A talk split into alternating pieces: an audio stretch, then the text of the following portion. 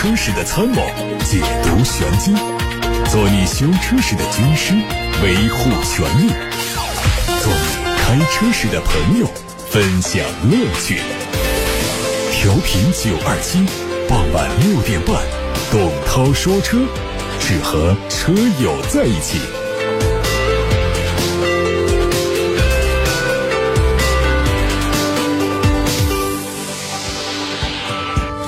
各位好，我是董涛，欢迎在六点半到七点半听董涛说车的直播。稍后大家可以把选车用车的提问发到直播间，八六八六六六六六热线开通，还有董涛说车同名的抖音和微信公众号首页都能留言提问。首先是一组资讯带给大家。日前，北京 X 七万里长测车队完成了从拉萨前往珠峰大本营的极限高海拔挑战。这次前往珠峰的极限挑战，通过场景式、体验式的活动，让原本在车辆研发和生产之前，在实验室里由工程师们做的这些车辆低温高海拔品质验证，以更直观的形式呈现在广大消费者的面前。北京 S7 搭载了全新升级的 1.5T D 涡轮增压发动机，在含氧量不足的高原环境，仍然是可以使燃油得到充分燃烧。它匹配的七速湿式双离合变速箱表现稳定，平均海拔3500米以上的高原路段行驶都没有出现明显的动力不足。北京 S7 采用了主流的前麦弗逊后多连杆悬挂布局，兼顾舒适性和操控稳定性。相较传统的多连杆后悬挂，北京 S7 后稳定杆增加了固定槽的设计，避免拉杆遇到颠簸路段扯动晃动而产生多余的拉力。按照国内成品油调价规则。新一轮成品油调价窗口将在今天晚上的二十四点再次开启。根据国际油价趋势，预计油价上涨每升一毛到一毛二，油价呈现上调状态。刚刚下跌的油价这次调整之后可能又涨回去。业内人士分析介绍说，这次成品油零售限价上调落实之后，将是今年以来的第十一次上调，消费者的加油成本会略有增加，但是幅度很有限。有媒体从宝马经销商处获得了新款四系双门轿跑、新款四系敞篷轿跑的配置信息。两款新车最快在十月初上市，售价不变，还是三十六万三千八到五十五万四千八。即将推出的四系年度改款，继今年三月、七月多次减配之后，再次对配置做了调整。其中，425iM 运动套装取消了自动泊车辅助系统 Plus，行车记录仪也没有了，电动尾门成为选装。425iM 运动药业版的自动泊车辅助系统 Plus 改成了自动泊车辅助系统没有 Plus，同时取消了选装行车记录仪的权利。430iM 运动药业版取消了行车记录仪，自动泊车辅助系统 Plus 也调整成了不带 Plus 的自动泊车辅助系统。海外媒体曝光了一组。丰田新款亚洲龙的车型渲染图，预计明年之内就会推出，动力和现款一致。图上看到外观相比现款有很大的区别，视觉效果会更加夸张。前脸是大尺寸的金属的直瀑式的进气格栅，还有全新造型的 LED 头灯。下方格栅是熏黑贯穿式的造型，侧面整体线条保持现款不变。车尾升级成了贯穿式的 LED 灯组，上方还加装了小尺寸的扰流板。部分运动版还会提供双边双。双出的排气。北京现代旗下的第一款 MPV 库斯图已经在成都车展上完成首发，预售价格十七万五千八到二十一万八千八。将在本月上市，它会推 1.5T 和 2.0T 两种动力版本，总共六款配置。从车型分配比例来看，1.5T 和 2.0T 中配会是主销版本。在配置方面，全系配了10.4英寸的竖置中控屏、倒车影像、一键启动等；中高配提供了无线充电、前排座椅加热通风。入门车型是手动侧滑门，往上的配置版本只需要提供右侧的电动侧滑门。顶配才会出现双侧的电动侧滑门和电动的尾门。神龙汽车在去年十月发布了原家计划。产品端方面，标致、雪铁龙两个品牌会在未来四到五年推出十五款新产品。雪铁龙推出了代号为 E 四三的全新凡尔赛 C 五 X，明年还会推代号为 C 四三的一款新车，很大概率是全新一代 C 四。目前已经在海外市场发布，预计进入国内之后会做加长的处理。它的外观和凡尔赛 C 五 X 有很高的相似度，都是跨界车的风格。分体式的灯组、大尺寸的尾翼都是一脉相承。内饰设计。也保持高度一致。从凡尔赛 C5X 的预售价格可以看出，东风雪铁龙开始在营销层面做改变，开始采用高配低价打价格战的策略。以此来看，全新 C4 必然也会采用这套战术，和丰田卡罗拉、日产轩逸展开竞争。坦克官方日前发布公告，作为坦克和运粮共创的坦克游侠，在出厂前再次检测过程当中，发现一部分外观配件不完善，部分运粮开发的专用件存在精致感知的问题，达不到整车出厂品质标准，将会延迟交付。同时，受疫情影响，部分核心零部件供应不足，无法完成大批量的交付。后续还将依据生产物料供应和储备情况，动态调整，稳步交付。坦克三百自上市以来便维持较高的市场热度，至今一车难求。不过，即便现在产能严重不足，官方还是基于坦克三百打造出了全新版本车型，迎合消费者的需求。比如坦克三百城市版，还有赛博版。这次达不到整车出厂品质标准而延迟交付的游侠，就是基于坦克三百打造而来的全新车型。一组关于恒驰七的路试照片。新车并没有做伪装处理，意味着车身设计已经接近量产版本。路试车的外观和展车略有不同，前脸中部的菱形纹理被取消，后视镜由电子型变成了传统造型，轮毂的款型和展车也有差异。根据此前发布的信息，恒驰七定位是纯电动 B 级豪华轿车，车长四米八二，轴距两米九一，NEDC 工况的续航里程是七百一十公里。近来，中国恒大集团被频繁爆出深陷债务危机，在巨额亏损、在资金缺乏的压力之下，恒驰系列能不能量产还存在变数。蔚来汽车通过它的官方微信公众号宣布 OTA 升级，已经分批对当前版本2.9.0及以上的车辆进行推送。本次升级新增驾驶员紧急辅助功能，在开启的状态下，将持续检测驾驶员对车辆的控制能力，以尽可能更全面、更有效地确保驾乘安全。如系统发现驾驶员没有有效控制车辆，系统会通过仪表弹窗。警示音等对驾驶员持续告警，并通过点刹等方式尝试唤醒驾驶员。如果驾驶员仍然无法有效控制车辆，系统会主动打开双闪灯，逐步减速，并最终在车道内减速到停止状态，并自动拨打四零零电话呼叫救援。这刚才听到的是汽车资讯。玉先生在八六八六上提问说：“我今年刚买的新宝骏出过一次交通事故，在修理店修的。”问我车子以后在四 S 店质保有没有影响？这个没有影响啊，因为你这交通事故，这本身就不属于质量保证的范围。你在外面维修，在店里维修，这都是一回事儿。那么，在这次事故当中更换的配件，它就不会再享受整车质保，所以这个范围应该把这个排除在外。其他没有涉及到的部位，比方说，我这次交通事故只是把前面水箱给撞坏了，然后我的发动机坏了。或者说我的悬挂坏掉了，没有受损的部位坏掉了，在质保期之内仍然是享受质量保证的，没有问题。下面有个朋友反映了一个凯美瑞的喷油嘴问题，他说希望能讲一讲喷油嘴。我这一八年买的凯美瑞，最近是出现冷车打火延迟，四 S 店说是喷油嘴的问题需要更换，可是刚刚过了质保期不到一个月呀，问能不能申请免费更换，或者有没有别的什么问题？嗯，这个我们心知肚明，就是属于产品的质量问题。但是呢，按照法规，就是过了质保期，那得自费。所以，如果在质保期之内报修过的话，我们还可以研究研究这个案子。但确实是在质保期之内没有坏，哪怕过一天，别说你现在过了一个月，它也就不能享受整车的三包质保，那就得自费更换。另外一点就是，确实是八代凯美瑞，呃，这个二点零的这个发动机呢，他们。有一些这样的报告，就是在网友们嘴里讲啊，就叫通病，这个不是媒体的说法，而官方也不承认。如果一般来说涉及到安全问题的通病呢，会有一个强制召回或者是主动召回，这都不在那个范围之内。大家口头说，比方论坛里面发个帖子说，哎呀，这凯美瑞通病啊，二点零高压喷油嘴有故障等等，那大家这样说呢，没人管啊。但是媒体一般都不能这么说，但确实是报告这个二点零的高压喷油嘴故障的车友。它还是有一定的数量的，那是不是通病？大家可以自己判断了。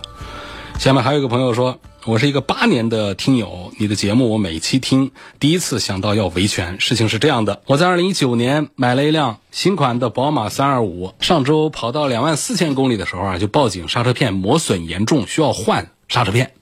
问了很多车友。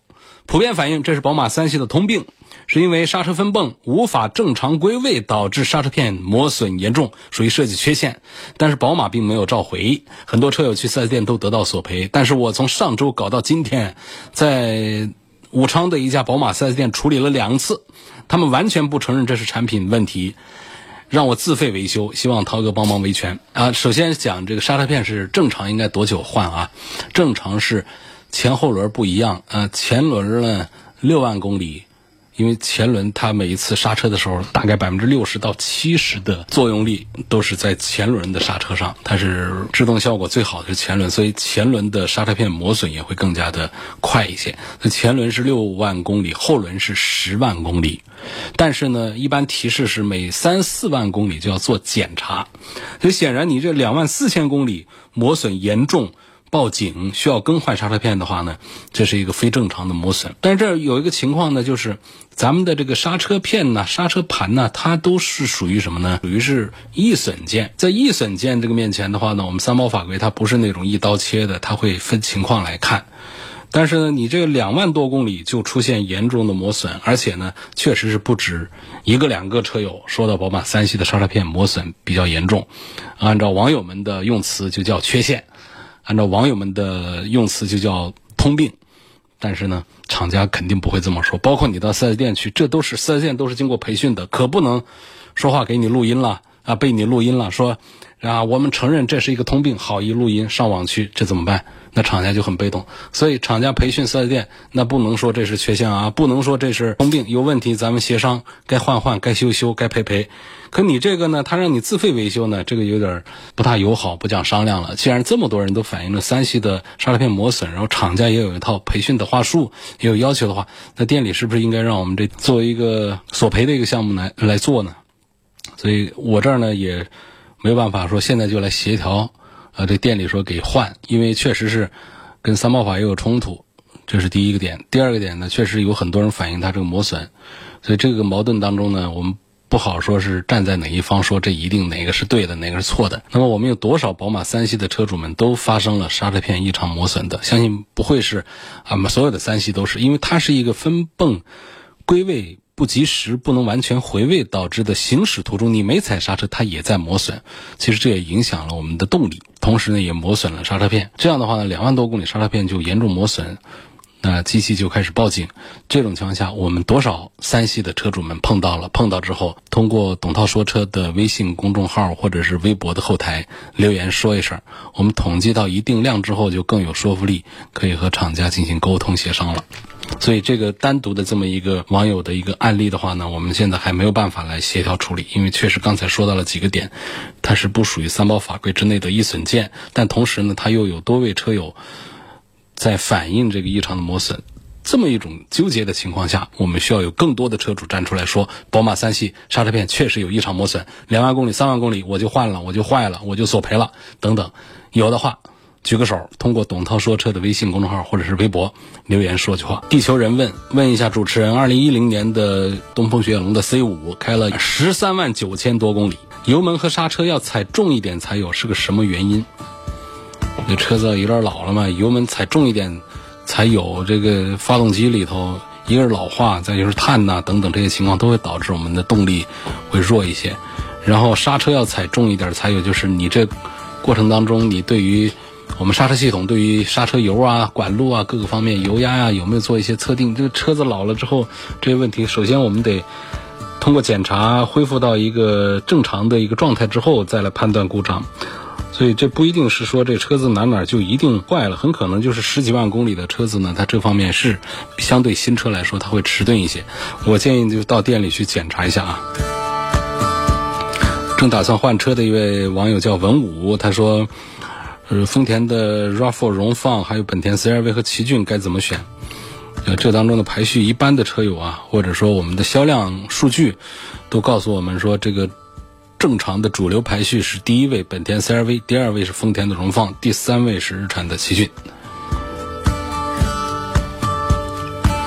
有网友说，刚买的宝马三二五 Li，嗯，M 版也三天前提的车，昨天正常行驶中突然踩油不走，显示屏上 D 档标志消失，重新挂档却自动弹回 P 档，重启之后显示发动机故障，但是呢能继续开。今天 4S 店售后检测人员上门检测，说是软件系统故障，要拖回 4S 店重新编程。我不是很懂，难道重新编程就能好吗？这是否属于质量问题？能否申请换辆新车？这不能换辆新车啊。一般来说，这确实。在六十天三千公里之内换新车的条件，一般是刹车系统的问题、转向系统的问题、车身开裂和燃油泄漏这四大问题才符合换新车。然后你这虽然说才提了三天的车，踩油不走是发动机系统的一个问题。发动机系统它分硬件故障和软件故障。通过这个描述来看，以及店方的。技师所说的这个情况看，确实是更像是软件的问题，确实是编个程就可以好。我们现在汽车跟电脑一样的，那汽车上就有很多的控制芯片和电脑，这当中的软件体系如果出现一些问题的话，就会导致发动机没有办法正常工作，不一定是机械部分的问题。所以我们要庆幸软件部分的问题其实好解决一些，机械部分的问题坏了得换件，新车换件心里不舒服。我觉得新车软件升级这没什么接受不了的，就让他们去免费升级吧，这个不要钱。现在我们看到来自八六八六六六六六平台上，有位吴先生问：凯迪拉克 CT 六买它哪一个版本的性价比最高？这车故障率高不高？后期的维护保养费用大概是多少？后期费用像这样的二线豪华品牌呢，跟一线相比呢，实际上便宜不了多少，车价上倒是便宜很大。反正一般的保养的话呢，小保养的话还得准备个大几百上千。那具体到这个故障率的问题，凯迪拉克的车的故障率表现，作为美国车呢？肯定没有办法来跟日系车相比，我觉得跟德系豪华品牌相比呢，它的故障率稍高一丁点儿，其实也还是可以接受了。相对于我们三线的一些豪华品牌来说，我觉得凯迪拉克还是要保持的更好一些。另外，买它哪一个版本的性价比高？凯迪拉克 CT 六呢，全系都用的是一套动力，所以在动力上我没有纠结的。然后呢，我。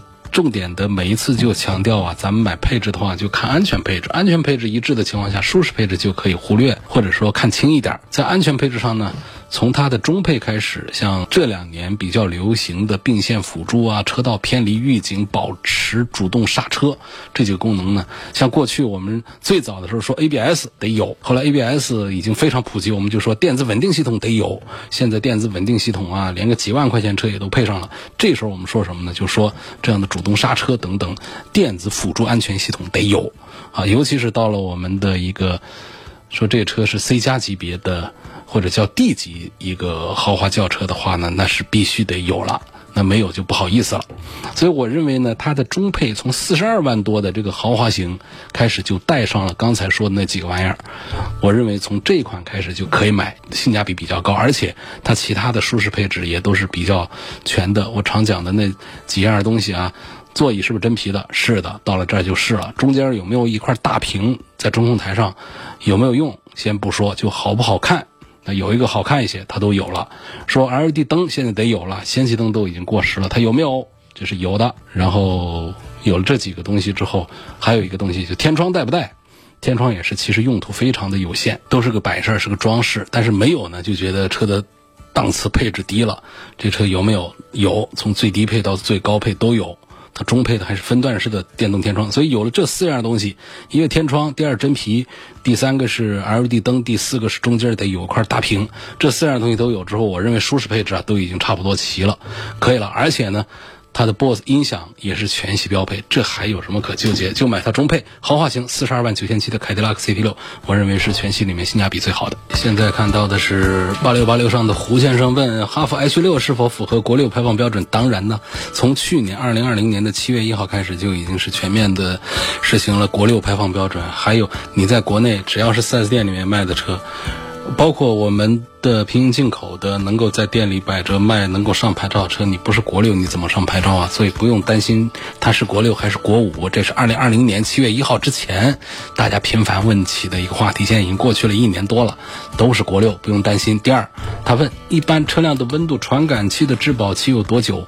这是跟整车的质保时间是一致的，国家三包规定是三年六万公里，不属于是易损件。易损件，刚才说那刹车片它根本就不在这个整车质保的一个范围之内，但是呢，一般来说呢，它会。会有一个基础的，比方说几个月、几千公里这样的。它属于易损件的话，它不会跟着这个全车的质保时间来。哪些东西是易损的？像车上的那些橡胶制品、雨刮片那些东西，橡胶制品、玻璃制品、玻璃。